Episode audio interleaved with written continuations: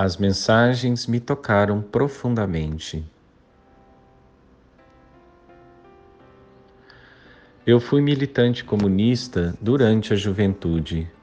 Deixei o comunismo desiludido com o socialismo que fracassou historicamente, mas continuei ateu. Após a morte da minha primeira esposa, o Senhor me revelou, através de sonhos, que há vida depois da morte física. Pensei então: se a alma existe, Deus existe. E comecei a rezar o Pai Nosso e senti um alívio muito grande na minha angústia. Todavia, continuava hostil à igreja, aos sacerdotes, etc.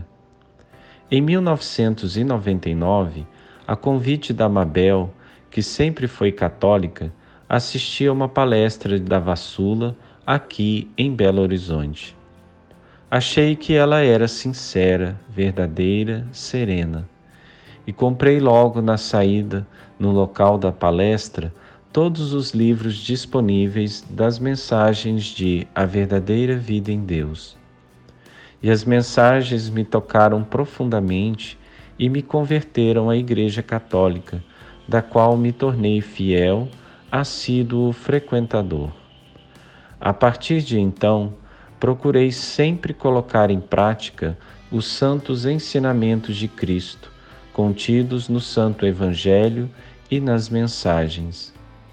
Em resumo, busco viver em tudo o que faço e penso, na fé que o bom Deus me deu gratuitamente, e sinto a presença da graça em minhas atividades, em minha vida.